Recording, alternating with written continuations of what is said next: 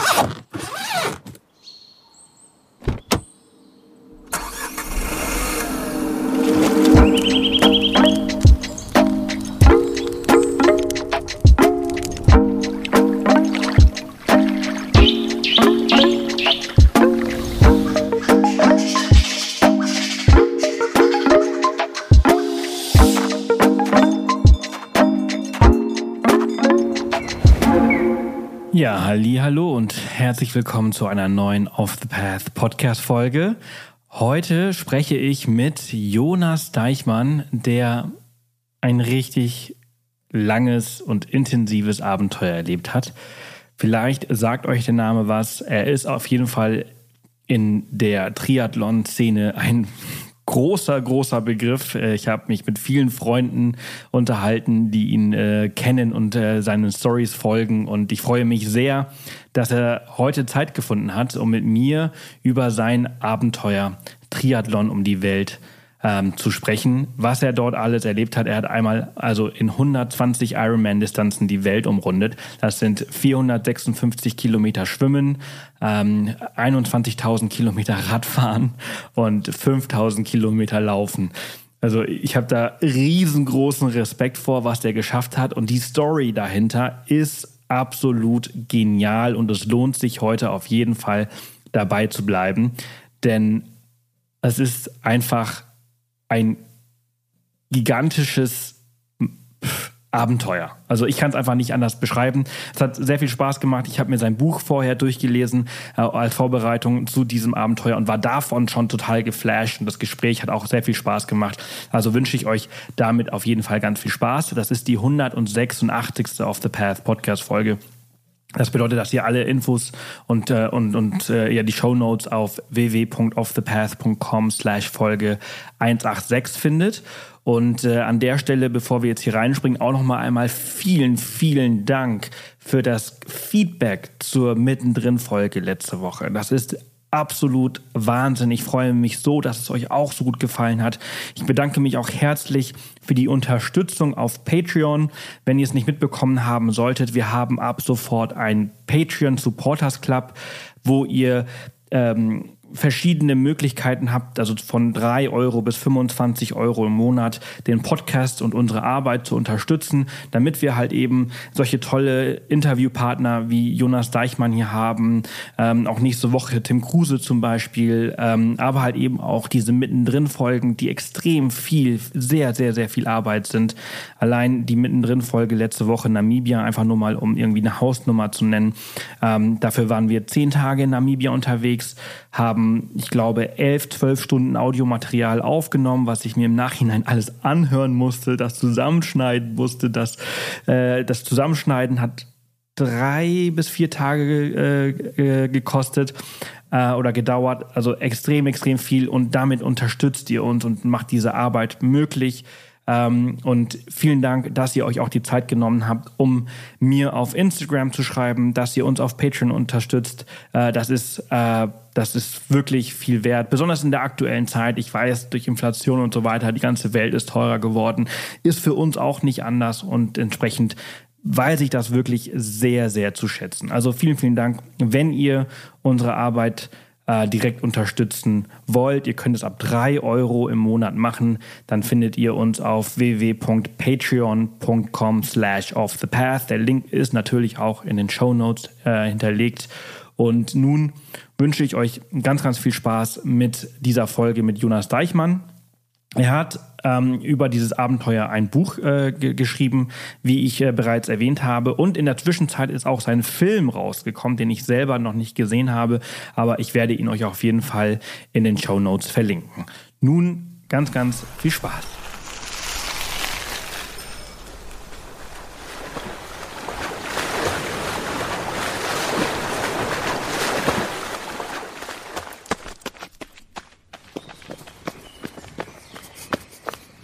Guten Morgen, Jonas. Schön, dass du da bist.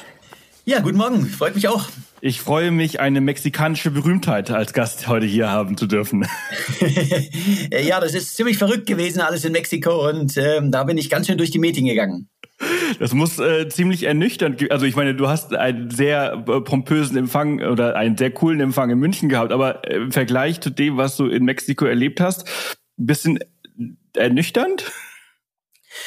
Ähm, nee, die Mexikaner sind einfach so lebensfreudig und total verrückt, dass das einfach eine große Party wurde. In Deutschland gab es auch einen guten Empfang und ich muss sagen, ich bin, ich bin froh, das ist hier in, in, Deutschland nicht so wie in Mexiko, weil, weil so die, wenn man überall erkannt wird und nirgendwo mehr seine Ruhe hat, ist es auch ganz schön anstrengend. Das kann ich mir sehr, sehr gut vorstellen. Ich, also neben dem, dass, also über das, worüber wir sprechen, äh, sehr kräftezerrend ist, ist ja das, was du dann nach dem Laufen erlebt hast oder auch während des Laufens, auch nochmal eine Schippe, manchmal sogar zu viel, oder? Ja, also es gab äh, gerade auf der Laufstrecke, da gab es Tage, da bin ich 50 Kilometer gerannt, habe hab nonstop ähm, Polizeieskorte gehabt und hunderte von Läufen hinter mir und Sirene und Blaulicht. Und dann komme ich in irgendeine in eine Ortschaft rein und da ist ein Großempfang mit, mit Fernsehen und Bürgermeister und, und allem und ich will einfach nur, nur was essen und schlafen. Ja, das kann ich mir vorstellen. Du bist einmal die gesamte Welt äh, in ähm, verschiedenen äh, Triathlon, zwei, wie viele Triathlons waren es? Ähm, ich habe insgesamt die 120-fache Ironman-Distanz einmal um die Welt gemacht. 120-fache Ironman-Distanz. Und das sind extrem viele Kilometer. Du bist äh, einmal durch Kroatien geschwommen, du bist sehr, sehr viele Kilometer Fahrrad gefahren und dann einmal durch, äh, quer durch Mexiko gelaufen. Und darüber sprechen wir heute. Eine, ein wahnsinnig, wahnsinniges Unterfangen. Ähm, du hast, wenn ich mich jetzt richtig erinnere, ähm, 13 Monate dafür gebraucht. Ist das richtig? Äh, genau, äh, fast 14 Monate war ich unterwegs. 14 Monate. Und erzähl mal, ich meine, du bist ja Profisportler. Äh, wenn man deinen Namen googelt, dann findet man sehr, sehr viele äh, krasse Erlebnisse und vor allem viele Rekorde, die, die du aufgestellt hast. Ähm, wie bist du auf die Idee gekommen, dass du das jetzt einmal machen möchtest? Also ich habe bereits in meiner Kindheit mein ganzes Leben lang immer Sport gemacht, auch äh, komme vom Leistungssport und äh, war aber auch immer in den Bergen mit dem Zelt unterwegs. Also ich habe auch Abenteuer immer in meinem Leben gehabt. Mein, mein Opa war Schlangenfänger in Afrika. Also es kommt von, von klein auf, dass ich ähm, ja mit Abenteuer und Sport groß geworden bin. Und äh, ich habe dann fürs Studium aufgehört mit dem Leistungssport, habe dann aber ja viel viel Zeit gehabt, aber kein Geld und wollte die Welt sehen. Im, im Studium habe dann eine Weltumrundung mit dem Fahrrad gemacht und da kam dann so der der Traum auf, ich möchte den Leistungssport und das Abenteuer Weltumrundung miteinander verbinden. Und habe dann 2017 eben meinen ersten äh, Weltrekord aufgestellt, die schnellste Eurasien-Durchquerung auf dem Fahrrad.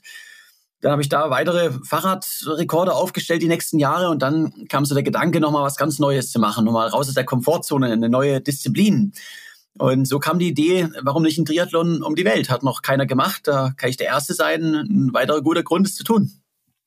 Sehr cool. Und ich meine, du bist ja immer sportlich unterwegs. Musstest du dich hier drauf sportlich irgendwie vorbereiten oder wächst man mit der Aufgabe? Du bist ja zum Beispiel nicht so der größte Schwimmer, hast du in deinem Buch auch geschrieben. Du hast auch ein bisschen gestruggelt beim Schwimmen. Es ist nicht deine Lieblingsdisziplin gewesen. Außer diese zwei, drei Tage vorher, also nicht vorher, aber die, du bist ja am Bodensee ein bisschen trainiert, aber bereitet man sich großartig darauf vor? Also der große Unterschied bei mir zum jetzt Hochleistungssportler, der an Olympia teilnimmt oder ein Triathlet, der Hawaii gewinnen möchte, die müssen am Tag X bei 100 Prozent sein, nicht bei 99, sondern bei 100. Und ich darf gar nicht bei 100 Prozent sein, sonst verletze ich mich oder werde krank. Ich muss einfach in ja, guter Form sein und vor allen Dingen motiviert sein, Lust drauf haben, jeden Tag aufs Neue aufstehen und Marathon laufen oder 200 Kilometer Radfahren, ganz egal, was die Bedingungen sind. Und daher, ähm, ich bin natürlich auch so ein bisschen reingewachsen. Ich mache einfach ja jede Woche 20 bis 40 Stunden Sport. Und ähm, da habe ich die Grundausdauer und alles. Ich musste hier für dieses Projekt natürlich zum einen ein bisschen schwimmen lernen und ähm, auch äh, Laufen mit, mit Anhänger trainieren. Das sind ganz andere Muskelgruppen und die ganze Logistik dahinter. Also ich habe ja mein Projekt auch ohne Unterstützung gemacht. Also ich hatte kein Team dahinter. Und äh, Schwimmen ist eine Sache, aber Schwimmpacking, also Schwimmen mit so einem Floß im Schlepptau, wo man dann seine ganze Ausrüstung trägt, ist nochmal was, was ganz anderes. Und da die ganze Logistikvorbereitung, das hat schon ein paar Monate gedauert. Ja, das, das stelle ich mir auch äh, extrem schwer vor. Also das ist tatsächlich die Frage, als ich das Buch gelesen habe, habe ich mich immer gefragt, wie hat er das organisiert? Also nicht nur das, das, das Schwimmpacking, da hast du ja einfach alles bei dir dabei gehabt und hast immer entschieden, hier, hier schlafe ich jetzt, hier schlafe ich nicht, hier gehe ich raus, hier gehe ich nicht. Aber ähm, dieses, äh, mein Fahrrad muss äh, an dem Datum oder ungefähr an dem Datum hier fertig sein, dann muss es dahin verschickt werden, dann muss es äh, da wieder in Portugal auf mich warten. Ähm, die Leute müssen parat stehen. Äh, das ist ja logistisch gesehen, wenn man das alleine auch noch organisiert, das ist ja eine Mammutaufgabe. Ähm, auf jeden Fall. Also es war ähm, mein, mein Arbeitstag, der endet nicht nach ähm, ein paar Stunden im Wasser oder 200 Kilometer Radeln, sondern abends kommt noch Social Media, es kommt die ganze Logistik dahinter. Ähm, jetzt gibt's auch, es war ja auch Pandemie.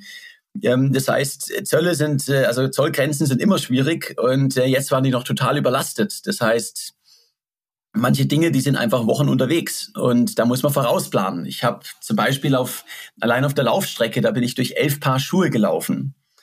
Und da muss ich immer schauen, äh, wo kriege ich mein neues Paar Schuhe her. Ich habe immer drei dabei gehabt und dann alle 1500 Kilometer hatten ein Päckchen auf mich gewartet mit neuen Schuhen. Das muss aber äh, vorher organisiert werden und da darf auch nichts schiefgehen. Das war auch die, eigentlich das ist eine Frage, die ich schon mal durchstreichen kann. Ich habe mich nämlich gefragt, wie viele Schuhe du äh, in Mexiko gebraucht hast. Das ist, das ist irre. Aber äh, Fahrrad war nur eins, was immer nur repariert worden ist.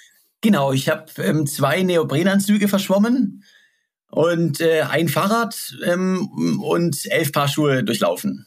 Und äh, hängt deine Esposa jetzt irgendwo an der Wand und schaust du sie jeden Tag an oder äh, was ist aus ihr geworden? Also meine, meine Esposa, mein geliebtes Fahrrad, das habe ich meinem Vater zu Weihnachten geschenkt. Ah, sehr und, cool. Bleibt also in der Familie. Das ist cool. Ähm, wie war das? Äh, du bist in München im September 20 nee, 2020 äh, gestartet. Ähm, das war ja mitten im, im Corona-Jahr. Also wir waren, wir, es gab noch keine Impfung, es gab noch gar nichts. Ähm, stand dein Projekt zu irgendeiner Zeit mal auch äh, auf der Kippe, wo du gesagt hast, ah, vielleicht ist jetzt doch nicht die beste Zeit. Ich verschiebe das ein bisschen. Also ich habe, bevor es bin ja zwischen der ersten und der zweiten Welle gestartet und äh, natürlich hatte ich verschiedene Szenarien mit Grenzschließungen, etc. Und äh, habe lange auch überlegt, ähm, geht das überhaupt? Und äh, bin dann äh, gestartet, weil irgendwie geht's halt immer weiter. Und äh, während dem Projekt habe ich natürlich massiv Probleme gehabt mit, mit Grenzschließungen. Ich bin einmal in der Türkei festgesessen für sieben Wochen und äh, weil die Grenzen nach Osten hinzu waren, bis ich dann eine, eine Sondereinreisegenehmigung für Russland bekommen habe. Und ähm, ja, und dann später nochmal, musste meine Route nochmal ändern, bin nicht durch die USA gerannt, sondern durch Mexiko. Aber am Ende ging's alles. Und, und wenn man fest daran glaubt, gibt's auch eine Lösung. Ja, das habe ich auf jeden Fall äh, durch dein Buch gelernt, dass du halt äh, sehr gut schaffst, dich selbst jeden Tag zu motivieren, auch sehr äh, standhaft bist und äh, nicht aufgibst, äh, egal ob äh, bei den Chinesen in, in, in Kroatien, bei dem Brückenbau oder halt äh, bei der Grenze, wo du über die Autobahn gefahren bist in der Türkei oder halt eben beim russischen Visum. Sehr, sehr spannend, wie du das alles so, ja, durchgemacht hast und äh, einfach dich nicht vom Kurs hast bringen lassen. Ja, es geht eben irgendwie immer weiter und am Ende ist bei so einem Projekt für mich die, die größte Schwierigkeit war die Bürokratie. Und ähm, ja, man bringt nichts. Also äh, auch hier einfach mal ja, gucken, was kann ich tun, um meine Situation zu verbessern, nach vorne schauen. Ich habe auch während so einem Projekt nur Kontakt zu positiven Leuten. Also ich habe natürlich ein, ein Backoffice, mein Vater, der sich um in erster Linie mein Vater, der sich so um die Bürger, um die die ähm, ja Webseite, PR und so weiter kümmert. Und auch er, er hat nie irgendwas Negatives gesagt, sondern immer, wir finden eine Lösung. Und ähm, das, das hilft natürlich unglaublich. Ja, eines der größten Dinge, die du halt aufgeschrieben hast, ist immer so die Dinge in, in kleinen Etappen angehen lassen, äh, alles runterzubrechen. Äh, so motivierst du dich äh, Tag für Tag. Ja, das ist äh, unglaublich wichtig, dass man äh, sich nicht von dem großen Ganzen und den Schwierigkeiten, die noch kommen, den Distanzen entmutigen lässt, sondern also in meinem Kopf, da, da laufe ich keine 120 Marathons durch Mexiko, sondern ähm, ich laufe gucke auf Google, wann kommt das nächste Restaurant, da gibt's Tacos, da gibt's einen Schokoriegel und das ist nie so weit weg. Und so geht es in kleinen Schritten dem, dem großen Ziel entgegen. Also es ist dieses Geheimnis von auf der einen Seite eine, eine große Vision haben, sich auch zu visualisieren, immer positiv, aber im Tagesgeschäft ganz kleine Ziele zu haben und sich mit was schön belohnen, also mit einem Schokoriegel. Und das ist das große Geheimnis vom, vom Extremsport. Ja, super. Ähm, du bist ähm, in München damals gestartet, bist einmal über die Alpen äh, und also Österreich, Slowenien runter nach Kroatien, wo du dann das Fahrrad äh, abgestellt hast und dann dich in äh, den ersten deiner zwei Neoprenanzüge äh, ge ge gequetscht hast und äh, bist äh, die Küste runtergeschwommen. 460 Kilometer? Äh, genau, ja. 460 Kilometer. Und ich meine, du hast ja schon gesagt, also das ist nicht, ist nicht deine Lieblingssportart, Schwimmen. Äh, du bist da nicht so geübt drin. Ähm, wie challenging war das für dich? Ja, ich habe aber ich habe vorher Seepferdchen gehabt. Ich bin wirklich kein Schwimmer gewesen und habe dann vorher ein bisschen im Sommer trainiert, bin einmal durch den Bodensee geschwommen und dann ähm, habe ich sehr sehr schnell auch natürlich gemerkt, habe es auch vorher gewusst, die Adria ist doch was anderes. Das Salzwasser hat mir von Anfang an einfach die, die Haut zerstört, äh, macht massive Probleme. Wir sind Quallen ins Gesicht geschwommen. Das ist auch einer der Gründe, warum ich mir so einen langen Bart habe wachsen lassen. Also der, der hatte eine Funktion, das war Quallenschutz. Und ich hatte Riesenprobleme mit, ja, mit Strömungen, mit Wellengang, mit äh, der, der Logistik auch, weil wenn der nächste Supermarkt, der nächste Hafen, wo ich an Land kann, einfach 20, 25 Kilometer weg ist, das ist im Wasser ziemlich weit. Und da hatte ich ja, da hatte ich die meisten Tage ähm, natürlich massive Probleme mit. 20, 25 Kilometer, das sind äh, zwei äh, Tagesetappen, ne? Genau, das sind zwei Tagesetappen. Und man denkt immer so, in Sibirien ist die Verpflegungslage schwierig, äh, weil die Distanzen so lang sind. Aber wenn ich auf dem Fahrrad 200 Kilometer fahre, dann komme ich auch in Sibirien immer irgendwo an was zu essen vorbei. Und im Wasser, wenn es 20 Kilometer sind bis zur nächsten Verpflegung, und jetzt gibt es ja auch eine Strömung, von der ich nicht weiß, dann sind es nicht zwei, sondern drei Tage. Und äh, dann heißt es rationalisieren. Und ähm, das geht dann, das zehrt dann natürlich, wenn man, wenn man einfach viele Tage auch hat, wo es kaum was zu essen und zu trinken gibt. Das geht natürlich auch extrem an die Substanz, ne? Also nicht nur mental, sondern auch körperlich. Ich meine, äh, so viel Salzwasser ist einfach für den Körper nicht gut. Du schluckst sehr viel äh, Salzwasser beim Schwimmen, was äh, auch nicht gerade förderlich ist. Du hast dir den Rachen, äh, glaube ich, entzündet gehabt und äh, verschiedene Wunden und äh, alles aufgescheuert. Da, das, das zehrt schon sehr. Auf jeden Fall. Also ich hatte, zum einen habe ich mir vorher natürlich ein bisschen Fett auch angef angefuttert und äh, wollte mein Gewicht beim Schwimmen dann einigermaßen halten. Ähm, am Ende habe ich dann auch schon gemerkt, okay, jetzt wird es ein bisschen kälter und so, weil ich einfach keine, keine Reserven mehr habe. Und vor allen Dingen das Salzwasser ich konnte am Ende nichts mehr trinken außer, außer Wasser, weil mein ganzer Rachen entzündet war und auch so, so kleine Wunden, so Schnittstellen, die ich mir irgendwie von Felsen mal zugezogen habe, die heilen einfach nicht im, im Wasser. Also hat man was, was normalerweise in drei, vier Tagen weg ist, das hat man ein paar Wochen immer noch, später immer noch. Und so das Gesamtkonzept von Swimpacking ist einfach ziemlich mies. Weil du einfach so extrem viel Last hinter dir herziehst, äh, die dich die ganze Zeit stoppt.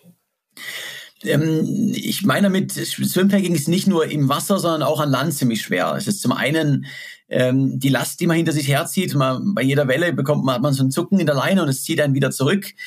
Ähm, dazu äh, im, an Land, man kommt ja gegen alles an. Also ich habe noch nie Bedingungen gehabt, wo du nicht gegen ankommst. Und beim Wasser, wenn das Meer nicht will, dann schwimmt man rückwärts.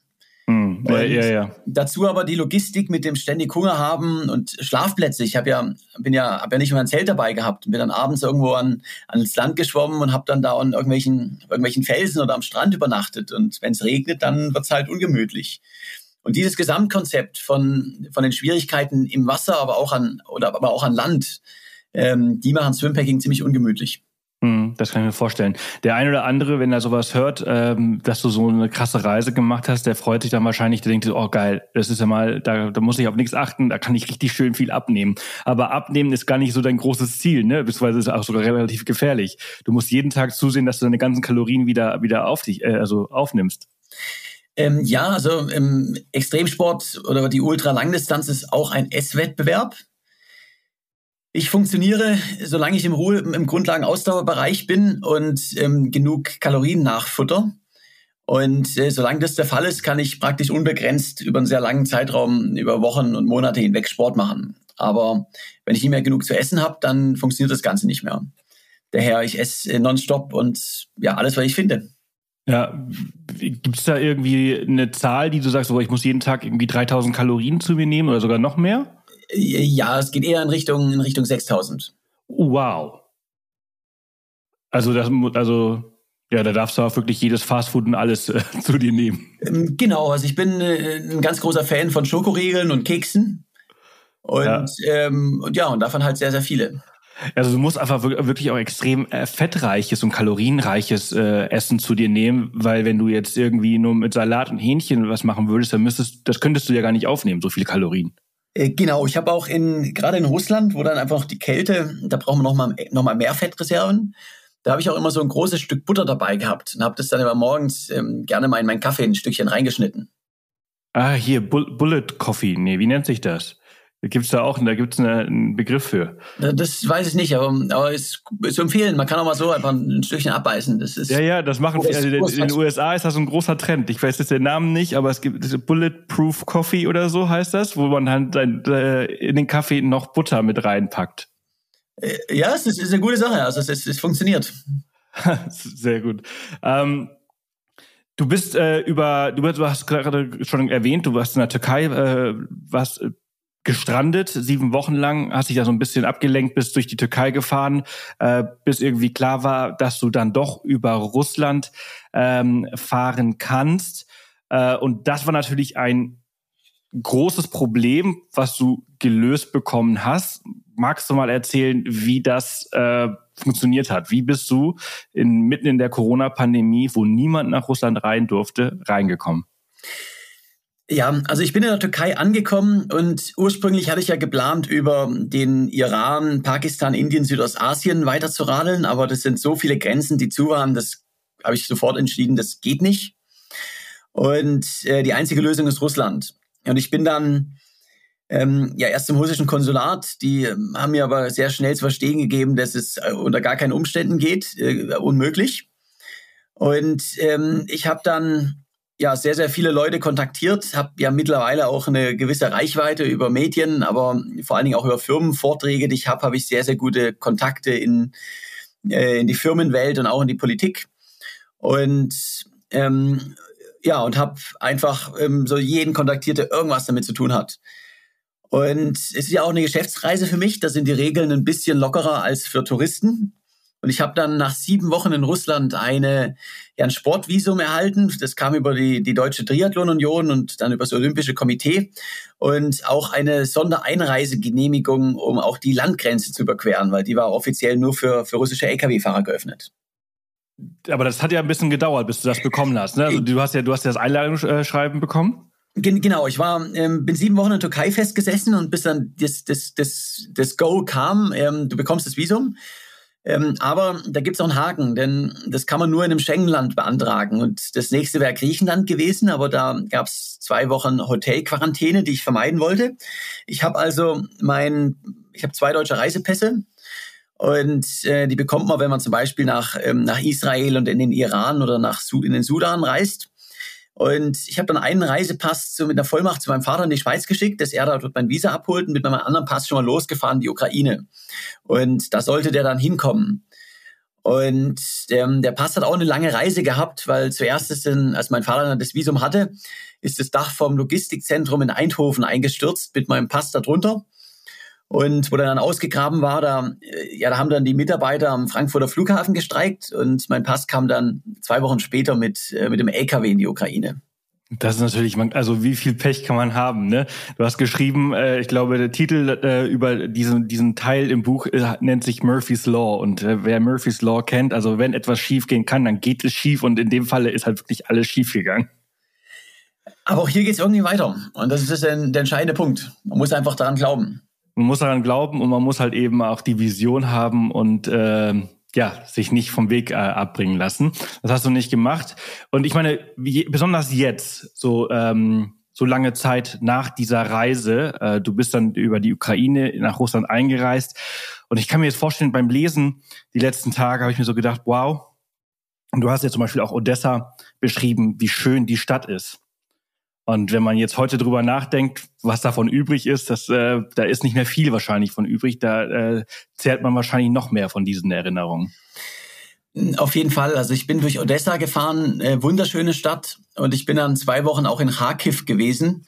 Das ist äh, die, die Stadt ist ja 30 Kilometer vor der, der russischen Grenze und da sind äh, mit die schwersten Kämpfe aktuell. Und ich wurde dort von der von der lokalen Ratgemeinschaft aufgenommen, habe da zwei Wochen bei jemandem gewohnt und ähm, ja, von der Stadt ist jetzt nichts mehr übrig. Und ähm, von meinen Ratkollegen dort, ähm, also die kämpfen teilweise. Äh, für mich absolut schockierend. Das und, ist, das ist unbeschreiblich. Das ist, oh, ich kriege eine Gänsehaut, wenn ich das höre. Ja, also es ist auch für mich, also mich betrifft es auch einfach persönlich, weil ich einfach auch noch einen Bezug dazu habe. Ähm, absolut schockierend. Ich muss trotzdem sagen, ich bin danach durch Russland geradelt. Ich bin mittlerweile dreimal in Russland gewesen, bin auch im Iran und im Sudan gewesen und anderen Ländern mit ja zweifelhaften Ruf. Und ich habe überall auf der Welt äh, nette, freundliche Menschen getroffen. Ja, ähm, absolut. Also ich glaube auch nicht, und das ist, das ist auch nicht das Ziel jetzt dieser Folge, äh, äh, über, über Russland herzufallen. Ähm, das, das, das, was da passiert, das ist äh, das Machen einer einzelnen Person oder von wenigen Personen und nicht von, von des ganzen Landes oder der, der, der Menschen dort. Und äh, ich habe schon auch schon einige Folgen hier im Podcast aufgenommen, die alle ein ganz anderes Bild von Russland zeigen, nämlich dass die Menschen vor allem sehr, sehr herzlich und einladend und offen sind, was du ja auch erlebt hast. Auf jeden Fall. Also ich habe, ähm, ich jetzt in über 100 Ländern und äh, überall auf der Welt habe ich äh, nette, herzliche Menschen getroffen und das trifft auch auf, auf Russland zu. Und auch hier, je, je weiter man in die Wildnis kommt, also äh, desto netter und freundlicher werden die, werden die Menschen. Und äh, gerade da in, in Ostsibirien, ähm, äh, die Leute helfen sich, weil sie wissen, sie sind in, in einer sehr feindlichen Gegend und äh, mit äh, langen Winter und, und äh, schwierigen Bedingungen. Und ähm, da habe ich eine, eine ganz tolle Gastfreundschaft erlebt. Ja, also eine Gastfreundschaft, die nur noch von den Mexikanern getoppt werden kann. Äh, das auf jeden Fall. Also so, sowas in, ich war ja in, in über 100 Ländern und habe überall nette, tolle Leute getroffen, aber Mexiko hat, hat alles nochmal getoppt. Also das ist wirklich krass, wenn man ein Buch so liest und ich äh, bin sehr, sehr gespannt. Du bringst, hast ja jetzt auch letzte Woche, glaube ich, äh, einen Film über deine Reise herausgebracht. Äh, den würde ich mir auch noch gerne äh, in Anschluss nochmal anschauen, weil ich möchte das alles mal in Bildern sehen, was du da in deinem Buch beschreibst, weil das muss ja so irre gewesen sein. Ja, das war, das war so verrückt, was in Mexiko alles passiert ist. Und ähm, der Film dazu, Das Limit bin nur ich, der läuft jetzt gerade auch in den Kinos. Und äh, ich habe ihn vor zwei Wochen das erste Mal gesehen. Ich bin äh, ja auch ganz begeistert, vor allen Dingen äh, vom Mexiko-Teil, wenn das dann alles so so wieder lebendig wird. Ich bin da da gestartet und ähm, mich hat kein Mensch gekannt und äh, bin da alleine erstmal durch die Wüste gerannt. Das war auch wunderschön natürlich. Und am Ende wurde ich aber als äh, deutscher Forrest Gump dort äh, zu so einer nationalen Berühmtheit und es wurde dann so ein richtiger Volkslauf, wo die, wo so aus ganz Mexiko die Leute angereist sind, um mitzurennen. Und das war eine, ja, einfach ganz verrückte Geschichte.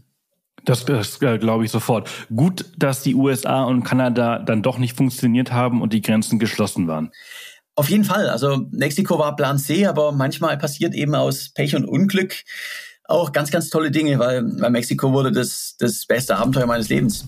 Ja, wir springen jetzt ein bisschen zu weit vor, schon äh, an, nach Mexiko. Da ist ja noch äh, dieses riesengroße Land Russland, wo du auch einiges erlebt hast. Aber vor allem, was ich auch total spannend finde, ist, wie flexibel du dann doch am Ende äh, des Tages bist, weil das war ja, wir haben ja gesprochen, das war ja mitten in der Corona-Zeit, wir haben noch gar keine Impfung gehabt, die ganzen Grenzen waren zu. Äh, du warst in der Türkei für sieben Wochen gestrandet, du hast dieses Problem mit dem Pass gehabt, äh, du musst ja auch den Pass zwischendurch austauschen, ähm, um nach Russland reinzukommen. Ähm, und du hast auch überlegt, ob du, als du in der Türkei warst, den kompletten Plan umwirfst und nicht Richtung, äh, kurz überlegen, Osten die Reise machst, sondern wieder zurück Richtung Westen reist, äh, um halt eben eine Weltumrundung irgendwie hinzubekommen. Und das finde ich total klasse, dass du halt sagst, okay, also egal wie lange es jetzt dauert, ich ziehe das jetzt irgend, irgendwie ziehe ich es durch, irgendwie wird das schon klappen. Ja, man muss einfach flexibel sein, weil wenn man solche Projekte macht, dann, dann geht der beste Plan der Praxis sowieso nicht. Muss man sich anpassen und ähm, irgendeine Lösung gibt's eben. Irgendwie, irgendwie geht's weiter. Aber du hast, also ich meine, ist ja nicht dein, dein allererstes Großprojekt. Ähm, ist das durch Corona erstens deutlich schwerer geworden und ist die Bürokratie jetzt in dem Falle nochmal komplizierter gewesen als zum Beispiel bei deiner Cape-to-Cape-Tour oder bei der Trans-Asien-Tour? Ja, also die Bürokratie wurde durch Corona natürlich nochmal viel, viel schwieriger, weil einfach Grenzen zu waren. Und äh, da braucht man dann Sondergenehmigungen. Und da, da habe ich, das war für mich die mit Abstand größte Herausforderung bei dem Projekt, war nicht das Sportliche, sondern, sondern äh, die, das Ganze drumherum. Ja.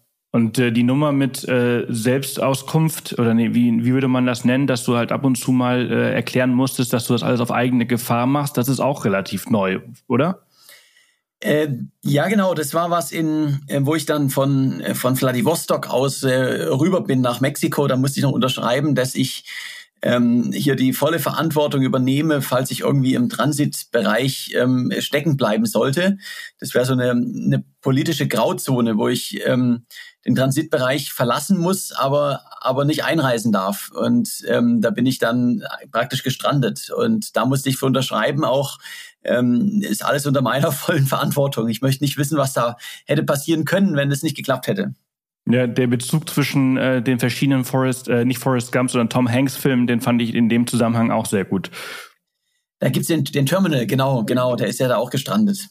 Das wäre auch nochmal ein, ein interessantes Kapitel gewesen in deinem Buch, wenn du dann noch äh, die Ausdauersport äh, im äh, Haneda äh, Flughafen oder ich weiß nicht, über welchen du geflogen bist. Äh, genau, das wäre das wäre nochmal ein, ein interessantes Kapitel gewesen, aber ich bin ganz froh, ich habe es ist dann doch nicht so weit gekommen.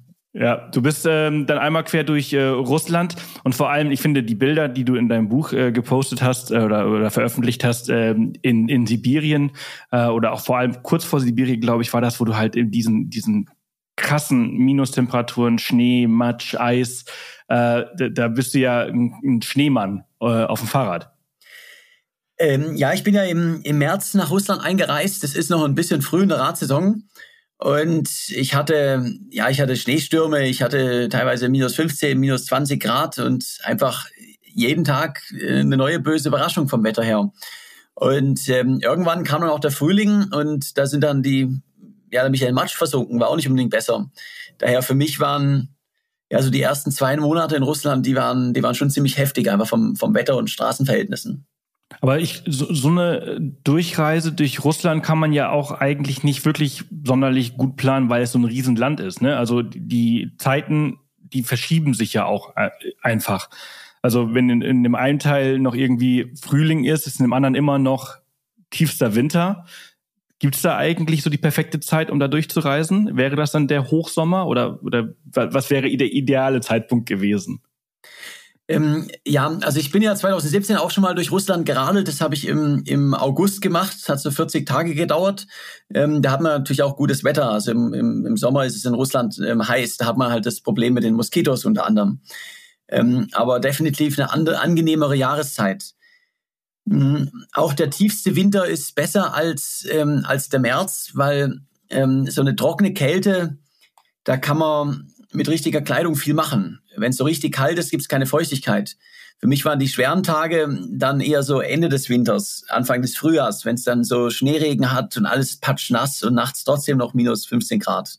Das ja, war, war vor allem, ne? Genau, das waren die richtig üblen Tage. Und am Ende, ich habe das Timing ja gut hinbekommen mit Winter durch, durch Russland und im Sommer durch Mexiko. Das liegt aber an der Schwimmstrecke, weil beim Schwimmen die große Gefahr, das ist nicht, sind nicht die Haifische, sondern es sind die Motorboote. Die sind einfach lebensgefährlich. Und im Sommer ist an der kroatischen Küste die Hölle los. Daher bin ich erst, konnte ich erst Ende September oder Anfang Oktober starten, wenn so die, die Hauptsaison in Kroatien vorbei ist. Und dadurch hat sich dann der ganze Zeitplan ebenso ergeben, dass ich im Winter durch Russland fahre und im Sommer durch Mexiko renne. Mhm, du musst also quasi eine richtige Gefahrenanalyse aufstellen für die verschiedenen Etappen und sagen, okay, das ist das Gefährlichste, was mir eigentlich passieren kann. Ist eigentlich, also hätte ich jetzt gar nicht drüber nachgedacht über die Motorboote. Ich hätte jetzt eher gedacht, so die LKWs wären das, das Schlimmere äh, bei diesen Fahrrad- und Rennstrecken. Aber das hast du dann damals gesagt, okay, also Motorboote und Touristen auf Motorbooten, die halt irgendwie einmal im Jahr auf so einem Boot sind, äh, die sind für mich am gefährlichsten, also muss ich halt in der Nebensaison schwimmen. Also äh, LKWs und, und Autos sind natürlich auch sehr, sehr gefährlich. Aber beim Schwimmen man unterschätzt es. Das sind zum einen die, die Motorboote, wo dann vielleicht auch ein bisschen getrunken wird an Bord. Ähm, genauso aber auch große Frachtschiffe und Fähren, die, die sehen einen einfach nicht, wenn man schwimmt. Da reichen schon so ganz kleine Wellen. Ich bin ja winzig, das ist wie eine Ameise. Die sehen mich einfach nicht. Hm. Und die sind ja viel, viel schneller als ich. Also man kommt da auch nicht weg. Ja, ja, und, und so ein Kahn braucht ewig, um zu stoppen. Also, beziehungsweise er kann es gar nicht. Er kann eigentlich immer nur äh, nicht ausrollen, sondern sich äh, also einfach nur Rückwärtsgang ein, einlegen. Aber das dauert, bis der, bis der steht.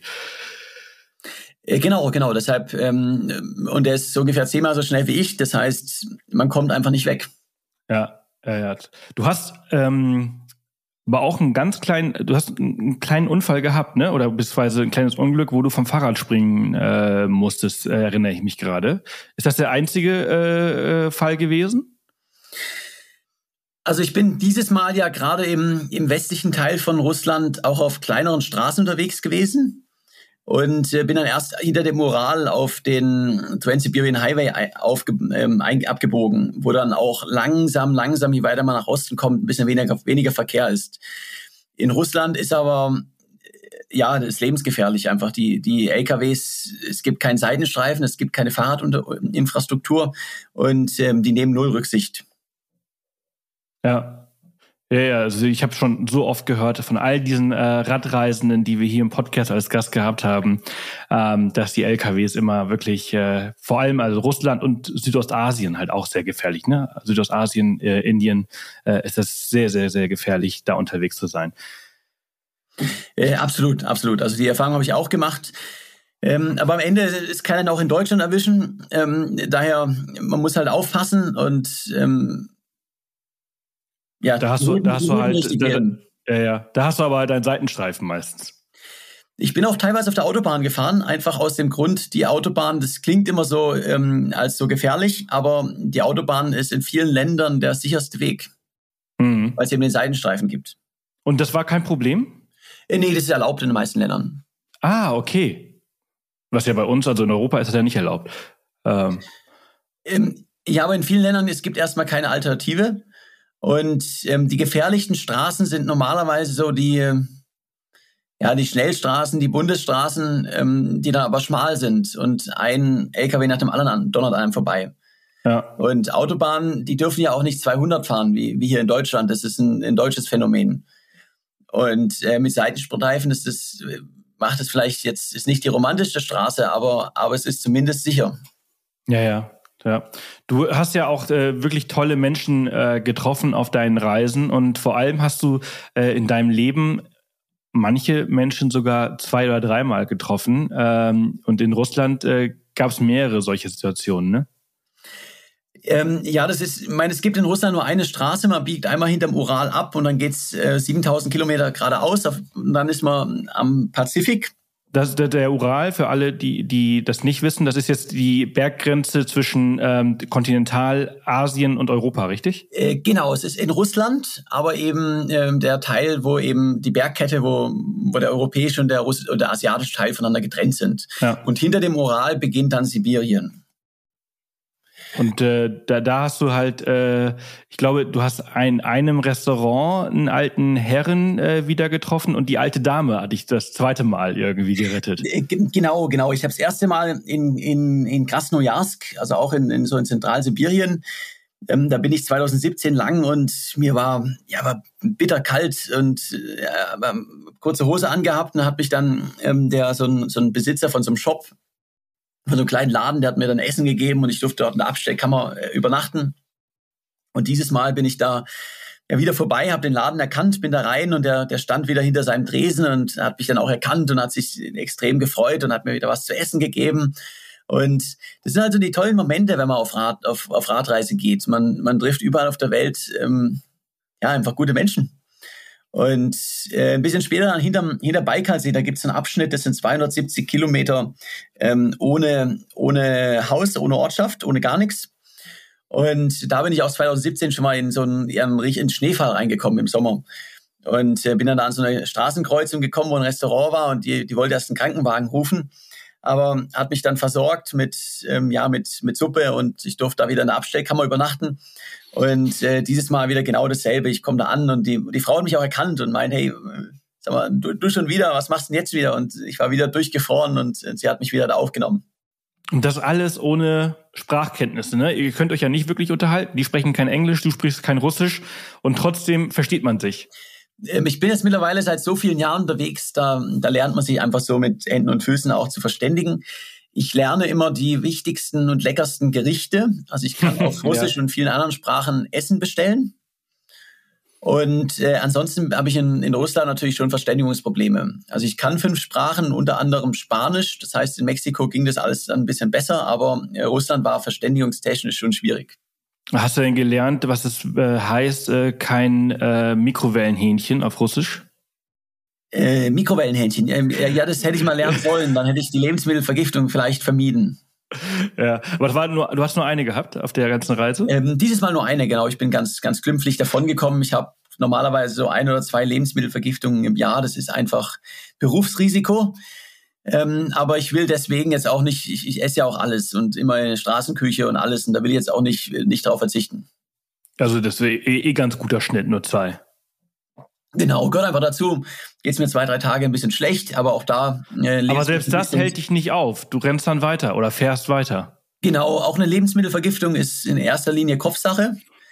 Ähm, man muss es halt ausblenden und nach vorne schauen und dann geht's auch damit weiter.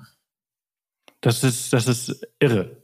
Also ähm, ich, also ich meine, ich habe auch schon ein paar Mal gemacht, aber also ich bin danach immer so fertig. Aber ich bin halt natürlich auch kein Extremsportler und ich bin ähm, eher eine Potato Couch. Deswegen ähm, fällt mir das vielleicht ein bisschen schwerer. Ja, also also irgendwie geht's halt immer weiter und und ich gucke dann, man darf es ja nicht entmutigen lassen von dem, was noch kommt. Ja, ja, ja total. Wie viel Pausentage hast du dir auf dieser Reise gegönnt? Also eigentlich gar keinen, ne, wenn ich das richtig durchgelesen habe. Du hast wirklich 14 äh, Monate Vollgas gegeben. Also es gab auf der Schwimmstrecke natürlich Tage, wo ich aufgrund des Wetters nicht ins Wasser konnte. Und dann gab es die, ähm, die Tage gerade auf der Radstrecke, wo ich ähm, einfach festgesessen bin wegen der Bürokratie. Aber einen Pausentag, wo ich hätte gekonnt und, äh, und nicht bin, äh, den gab es nicht. Ja. Also beim Laufen zum Beispiel, Mexiko, da bin ich äh, 117 Tage am Stück gerannt.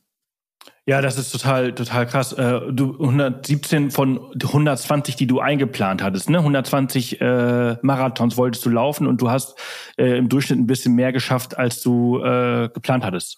Äh, genau, das Ziel waren weniger als 120 Tage und äh, 117 habe ich am Ende gebraucht, also so 44 Kilometer Tagesschnitt. Ja, super.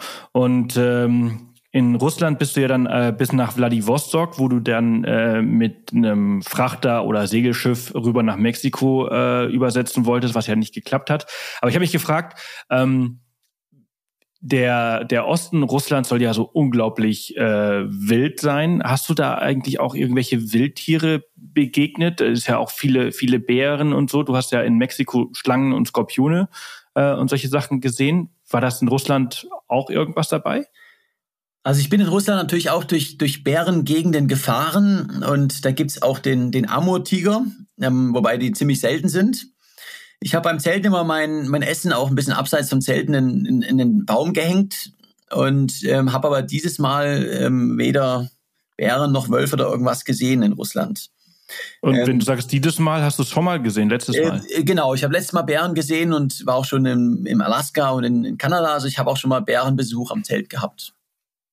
Das ist natürlich auch ein Abenteuer der ganz anderen Art, ne? Weil die nehmen dich einfach komplett auseinander, wenn sie wollen. Äh, ja, aber auch da, ich bin nicht ihr, ihr natürlicher Feind. Man muss auch ein bisschen unterscheiden zwischen Schwarzbären und, und Grizzlies, die dann doch ein bisschen gefährlicher sind und äh, sich richtig verhalten. Und äh, die meisten Bärenunfälle, die passieren, weil man, äh, ja, weil man sich falsch verhält. Ja. Du bist vorbereitet und äh, kennst die Regeln äh, im Dreieck, die Sachen äh, aufstellen äh, und äh, entsprechend weit weg von seinem eigenen Zelt die Sachen äh, zu lagern. Ähm, genau, ich kenne die Regeln mit, mit Bären und mit Schlangen und mit vielen, vielen anderen Tieren. Und äh, ja, in Mexiko hatte ich natürlich Besuch von, von Skorpionen und Klapperschlangen, etc. Ähm, hatte nur auf diesem Projekt äh, eigentlich nur zwei unangenehme Tierbegegnungen. Das eine natürlich äh, Quallen beim Schwimmen. Und dann ist mir in Mexiko mal ein, ein wilder Bienenschwarm hat mich mal verfolgt. Das war ähm, ja sehr unangenehm. Wo du auch, ja, die, die, die Szene erinnere ich mich, wo du auch ein paar Mal, wo ihr alle ein paar Mal gestochen worden seid und die Gruppe sich eigentlich relativ schnell aufgelöst hat. Danach bist du alleine weitergelaufen. Genau, da waren wir irgendwie so, so zehn, äh, zehn Rennläufer oder so, also Mexikaner sind einfach mitgerannt. Und dann kam äh, ja aus dem Nirgendwo, also wir haben sie auch nicht provoziert, sondern ich nehme an, irgendjemand hat ihr Nest zerstört. Und dann kam da einfach ähm, ja ein Bienenschwarm, hat uns verfolgt und bin dann auch weggerannt, aber die sind hinterher. Und ähm, ich hatte aber in Mexiko ja meistens eine Polizeieskorte. Und ähm, die hat es dann gemerkt und hat neben mir eine Vollbremsung gemacht. Und dann bin ich reingesprungen und habe äh, gewartet, bis die Bienen wieder weg sind. Ja. Du bist dann äh, von Russland darüber, äh, hatten wir ganz kurz angesprochen, du musstest dann leider fliegen, weil es äh, zu der Zeit Corona-bedingt ähm, nicht erlaubt war, auf Frachtschiffen mitzufahren und äh, Segelschiffe oder Segeljachten sind auch nicht äh, rübergefahren. Du bist dann in Tijuana gestartet, bist nach Cancun auf die Yucatan-Halbinsel. Ähm, erinnere mich noch mal ganz kurz, wie viele Kilometer hast du da gemacht in 120 Tagen, äh, 117 Tagen? Also ich bin die, die 120, 120 Marathons gerannt, also knapp über 5000 Kilometer. Wow. Und äh, 17 Paar Schuhe hast du in der Zeit äh, gebraucht. Das ist ein äh, sehr guter Schnitt und auch ein krasser äh, Verschleiß. Und äh, du hast aber auch extreme Erlebnisse gehabt. Wie kam es eigentlich dazu, dass du so eine Berühmtheit in Mexiko geworden bist? Also so richtig los ging das mit ähm, einer Straßenhündin. Ich bin da über die Sierra Madre gerannt, die Berge, so einen wunderschönen Pass von Meereslevel auf 2800 Meter hoch. Und dann ist mir da eine ähm, ja eine Straßenhündin gefolgt, La Coqueta, und die ist mir für 130 Kilometer hinterhergerannt. Und ähm, ich kann sie ja nicht mitnehmen, habe dann jemanden gesucht, der sie adoptiert im Fernsehen. Und dann wurde sie adoptiert, wurde in so eine Gemeinde gebracht, hat dann großen Heldenempfang bekommen vom, vom Bürgermeister. Man hat ihr eine Medaille verliehen und sie wurde Ehrenbürgerin oder, oder Ehrenhündin. Also sie hatten einen Eintrag ins Goldene Buch der Stadt bekommen. Und dann kam das nationale Fernsehen, hat eine große Reportage über sie gemacht. Und am nächsten Tag war auch ich Titelseite auf so ziemlich jeder mexikanischen Zeitung, war in vielen Fernsehsendern als der deutsche Forrest Gump. Und von da an wurde das so ein richtiger Volkslauf, wo einfach täglich ähm, aus ganz Mexiko Leute angereist sind, um mitzulaufen. Ich habe dann überall Empfang bekommen vom Bürgermeister, von Gouverneuren, von Senatoren, von Drogenkartellen, also einfach jeder, der irgendwas zu sagen hat in Mexiko. Und ähm, das wurde dann live im Fernsehen übertragen, mein Lauf. Das wurde einfach immer verrückter und verrückter. Aber ich meine, du hast ja deine ganze Reise äh, bis dahin schon äh, über Social Media, Instagram, Facebook und Co. live die Leute mitgenommen. Und dann hast du halt einfach diesen, den, die Hündin quasi auch präsentiert und gesagt, hey, sie rennt gerade die ganze Zeit mit mir mit und das halt halt irgendwie Anhang gefunden oder, oder Anklang gefunden. Ähm, genau, also die Hunde, das kam natürlich super an bei den, äh, bei den Leuten. Die, die Hündin, das war einfach eine, eine tolle Story und, und sie wurde ja bekannt und am nächsten Tag war, hat es irgendwie die Leute inspiriert. Sie wollen jetzt auch mitlaufen. Und dann sind immer mehr und mehr äh, Leute mitgerannt. Ich habe ja auch so, so eine Babagam-Mütze aufgehabt und einen langen Bart. Also es war schon eine gewisse Ähnlichkeit zum, zum Forest da. Und ähm, das ging dann so durch die Medien. Und danach war das einfach so ein Selbstläufer, weil ich halt in, in, in jeder Ortschaft dann einen großen Empfang bekommen habe mit, mit Medien, mit Mariachi-Bands und, äh, und, äh, und allem Möglichen. Und ähm, da habe ich noch irgendwann meine Polizeieskorte bekommen und ähm, aber halt auch nicht ein Auto, sondern ich habe mal irgendwie auch mal neun Polizeipickups hinter mir gehabt und eine, eine Motorrad, Motorräder und alles, also so eine ganze Polizeiabteilung. Und die sind dann irgendwann auch mitgerannt mit ihrem Maschinengewehr in der Hand. Und ähm, die Videos dazu, die gingen einfach viral und haben teilweise bis zu 20 Millionen Views gehabt. Ja, ich habe äh, ein Bild dazu gesehen. Das ist total geil, wie äh, in den Bergen, glaube ich, so ein Polizist mit Maschinengewehr neben dir herrennt und äh, dich da quasi beschützt. Und ich glaube, ein deutscher Politiker, der ist weniger geschützt gewesen in Mexiko als du.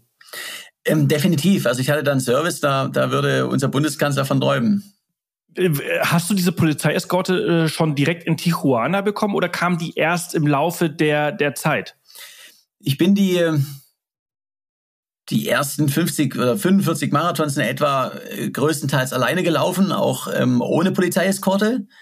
Und die kam dann in der zweiten, also in der zweiten Hälfte hatte ich praktisch durchgehend äh, Polizeieskorte. Und das wurde dann immer mehr und mehr. Und diese Nummer, du hast ja auch, du hast ja auch Kontakt mit den, mit den Kartells gehabt. Das ist, geht ja wahrscheinlich auch gar nicht anders, wenn man so viele Kilometer durch Mexiko äh, läuft, dann kommt man wahrscheinlich mehr oder weniger automatisch mit denen in Kontakt. Aber die waren ähm, erstaunlich entspannt. Äh, die waren sehr entspannt. Also ich bin da auch einmal durch Sinaloa, durch die, Sierra Madre gerannt. Und da kamen dann auch zwei Männer auf dem, auf dem Motorrad an mit Maschinengewehr in der Hand und haben mich angehalten und ähm, haben gemeint, Jonas, äh, schön, dass du hier bist. Wir folgen dir auf Instagram. Wir, wir wollen ein Selfie mit dir. Und äh, das war das, das berüchtigte Kartell. Also sind auch Sportfans. Und ähm, ich habe dann immer später auch wieder Begegnungen äh, mit dem Kartell gehabt ähm, die haben letztendlich kein Interesse an mir gehabt und ähm, haben, ja, meine Story hat auch ihnen gefallen. Ja, also solange du dich quasi auf der offiziellen Straße bewegt hast, die Drohne auch nur da drüber und nicht links und rechts geschaut hast, war das für die alles fein. Äh, genau, sie haben mich mal gewarnt auch davor, dass wenn, wenn die Drohne, wenn man die irgendwie über einen Hügel irgendwo fliegen, dann wird sie abgeschossen. Ja. Aber klare Ansage, ja. Ja, ja. Und äh, das war relativ einfach, sich danach äh, zu richten und äh, dann kannst du deinen deinen Weg gehen und die gehen ihren Weg. Aber so ein bisschen spooky ist das schon, oder? Man gewöhnt sich dran. Also ähm, am Anfang, klar ist es spooky. Ähm, und für viele Deutsche sicherlich auch nicht einfach, wenn man so einfach ähm, schwere Waffen sieht. Und es ist nicht die Polizei, die die hat. Aber ähm, ich habe ja auch drei Jahre in Brasilien gelebt. Ich bin, bin über der Welt gewesen. Ich bin es mittlerweile auch gew gewöhnt, dass einfach neben mir auch mal eine Waffe irgendwo, irgendwo liegt. Mhm. Du bist ähm, in Mexiko, hast du ja dann ein Kinder, ein Kinderwagen ist es nicht gewesen, aber ein Kinderbuggy, also ein, ein Du hast, du hast es vor dir her oder beziehungsweise hinter dir hergeschoben, ne? Auf zwei, auf zwei Rädern. Wie nennt man sowas? Ein ich hatte so einen Laufanhänger. Den ah. habe ich äh, mir um die Hüfte gebunden und habe den hinter mir hergezogen. Da war dann meine komplette Ausrüstung drinne. Und hättest du den jetzt im Nachhinein wirklich gebraucht, jetzt wo du also natürlich, also du wusstest ja nicht, wie groß der Anklang wird und wie oft Leute anhalten, dir eine Mango äh, zu äh, geben oder Wasser geben. Ähm, hättest du ihn wirklich gebraucht oder äh, äh wäre es auch ohne gegangen? Ähm, auf jeden Fall am Anfang äh, habe ich ja auch in Baja California, das ist Wüste, da habe ich immer gezeltet, da habe ich ein Zelt drin gehabt und alles, das wäre ohne nicht gegangen. Und ähm, ganz am Ende, also die letzten Wochen hätte ich ihn theoretisch nicht mehr gebraucht. Da hätte auch ein kleiner Trailrunning-Rucksack ähm, gereicht, weil ich einfach ja nonstop beschenkt wurde von den Autos und äh, am Straßenrand und überall. Also da war dann die Verpflegungslage kein Problem mehr. Ja, und äh, du hast ja, ähm, während du in, in Europa, also in, in Kroatien und, und Russland ja auch sehr viel auch bei diesen krassen Temperaturen gezeltet hast, äh, war das jetzt in Mexiko jetzt gar nicht mehr so gut und einfach möglich, oder? Also in Baja California habe ich immer gezeltet, war wunderschön. Auf dem Festland dann ähm, ja am Anfang äh, noch sehr viel. Und äh, gerade im im, im Hochland, also es ist ja in Mexiko sind die meisten Städte im, im zentralen Tal gebaut, äh, wo auch Mexiko Stadt liegt. Und äh, da ist da ist einfach viel Verkehr, da sind überall ähm, Straßen und so weiter. Es ist nicht ganz so ungefährlich. Da ist Wildzelten entlang der Straße. Ja, so wenn man es vermeiden kann, dann habe ich es auch gerne vermieden. Ja, Wäre auch, wäre das vielleicht auch nicht auch ein bisschen anstrengend gewesen? Es freut man sich nicht abends dann doch auf ein Zimmer und auf die eigenen vier Wänden, wo man die Tür einfach zuschließen kann und wo nicht irgendwie 100 Leute mit im Zimmer sind? Äh, das war auch eine Herausforderung. Prinzipiell muss ich sagen, ähm, ich zelte lieber als im Hotel, weil selbst in einem schönen Hotel, da erlebt man halt nichts, im, im Zelt schon. Aber ähm, es kam dann auch am Ende immer wieder selbst nachts Leute an mein Zelt und wollten ein Selfie haben und das ist dann halt irgendwann nicht mehr lustig. Ja, ja, weil also ich meine, die, diese Ruhepause brauchst dann auch du. genau, genau. Also es war letztendlich mit der Bekanntheit, die ich in Mexiko hatte, war das gar nicht mehr so richtig möglich, das Projekt so durchzuführen, wie ich das ursprünglich gemacht habe. Ja, ja, ja, das kann ich mir so vorstellen. Ein Wunder, dass es dich überhaupt nicht äh, gestoppt hat und dass du es dann tatsächlich unter 120 Tagen geschafft hast. Ja, irgendwie geht's halt immer weiter und es ist ja auch motivierend, die Begeisterung von den Leuten. Aber muss man dann auch einfach streng sein und sagen, so, nee, jetzt bis hierhin und nicht weiter. Ich muss, ich habe ein Ziel, ich muss weiter. Also sonst hättest du ja irgendwie in jedem Ort äh, tagelang bleiben können. Ähm, auf jeden Fall. Also das, das war auch immer klar. Ähm, ich nehme keine Rücksicht auf die Mitläufer und ähm, muss dann auch meinen Rhythmus einfach durchziehen und weiterlaufen und äh, vor allen Dingen aber in den in den Ortschaften dann überall empfangen und hier nochmal und da nochmal und das kostet natürlich ganz schön Energie. Ja, das glaube ich. Also, kostet das ähm, mehr Energie als das Laufen? Ähm, andere Energie. Also Laufen ist körperlich sicherlich härter, aber so ein Bommi sein ist, ist mental ähm, extrem anstrengend. Das, das glaube ich nämlich auch. Also ich, ich finde, ich glaube, mental äh, zieht das extrem viel, viel Energie und man ist danach auf eine ganz andere Art und Weise fertig. Ähm, absolut. Und äh, die Kombination aus erst, erst 50 Kilometer Rennen und dann noch so ähm, äh, großer Empfang und, äh, und Selfies und Unterschriften und alles und Fernsehen, das ist extrem anstrengend. Ja. Du, du hast dann geschafft, du bist in Cancun angekommen, hast da noch ein bisschen Urlaub hinten dran gehängt, äh, dran, aber du hast ja gerade ganz oft immer gesagt, also das, das, das, das Limit bin nur ich. Ähm, aber die Frage ist, wo, wo ist, wo ist das Limit bei dir? Also äh, was kommt als nächstes? Du hast dieses, dieses, dieses krasse Projekt abgeschlossen äh, und äh, erfolgreich. Du hast extrem viele Rekorde äh, aufgestellt. Ähm, wie geht's für dich weiter? Also jetzt äh, dieses Jahr, meine, meine Story wurde ja auch in Deutschland dann ziemlich groß. Ähm, deshalb bin ich jetzt dieses Jahr einfach unglaublich viel unterwegs mit äh, zum einen Firmenvorträge. Ich habe auch noch eine, eine öffentliche äh, Vortragstour mit der, zusammen mit der European Outdoor Film Tour, ähm, wo ich einfach meine Story erzähle und äh, meine Erlebnisse. Dann kommt der Film ja, läuft gerade in den Kinos. Ich schreibe noch ein weiteres Buch.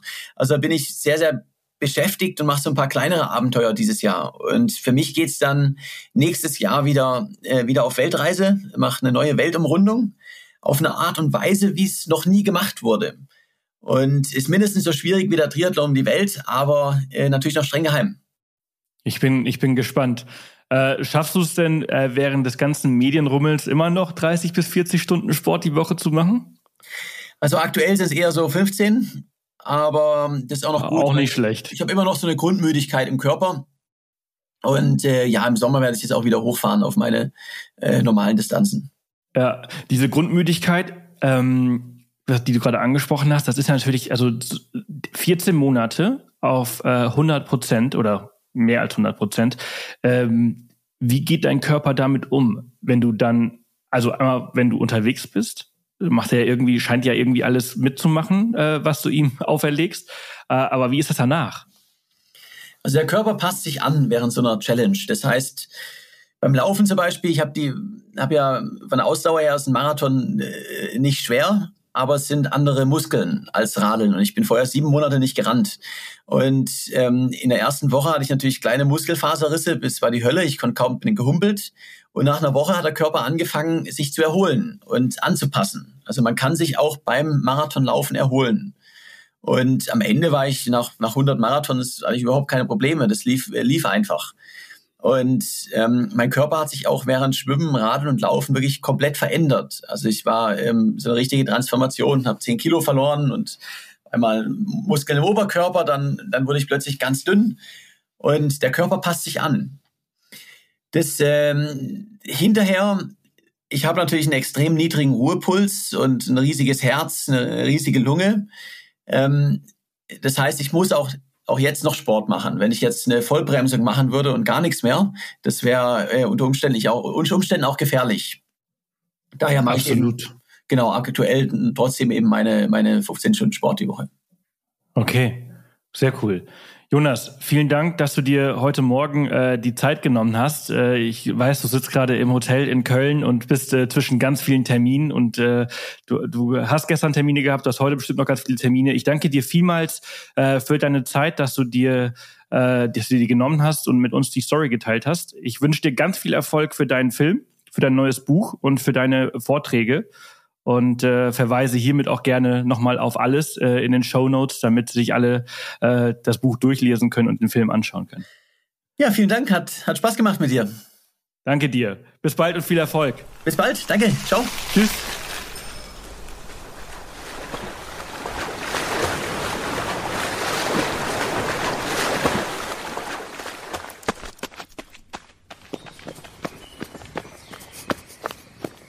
Ja, das war es auch schon wieder für diese Woche. Vielen, vielen Dank an Jonas für seine Zeit und vielen Dank an euch, dass ihr bis hierhin äh, mitgehört habt. Ähm, wenn euch diese Folge gefallen hat, dann freuen wir uns natürlich immer über Bewertungen auf iTunes zum Beispiel. Da kann man halt tatsächlich auch einen richtigen Kommentar hinterlassen. Oder bei Spotify, da kann man nur Sterne hinterlassen. Ähm, freue ich mich natürlich immer über fünf Sterne. Ähm, und äh, ihr könnt mir natürlich immer schreiben, solltet ihr auch auf Instagram, denn ihr könnt ja, wie gesagt, dieses Gewinnspiel von Refurb gewinnen und diesen Rucksack im Wert von 148 Euro. Und dafür schreibt ihr mir neben eurer Meinung zum Podcast das Wort Abenteuer. Sehr einfach, einfach nur Abenteuer und ihr seid mit dabei bei dem Gewinnspiel. Wie gesagt, den Gewinner, den werde ich am 19. Juli hier äh, veröffentlichen in der Folge mit Anne und Clemens über Pakistan vermutlich. Also ich denke, dass das die Folge ist, die am 19. Juli veröffentlicht wird. Ähm, Genau, schreibt mir einfach auf Instagram das Codewort Abenteuer und ihr seid dabei im Lostopf für den Rucksack von Corail, der von Refurbed zur Verfügung gestellt wird. So, das war es also für heute. Vielen, vielen Dank für alles bis hierhin. Ich wünsche euch alles Gute, passt auf euch auf, bleibt gesund und äh, bis nächste Woche.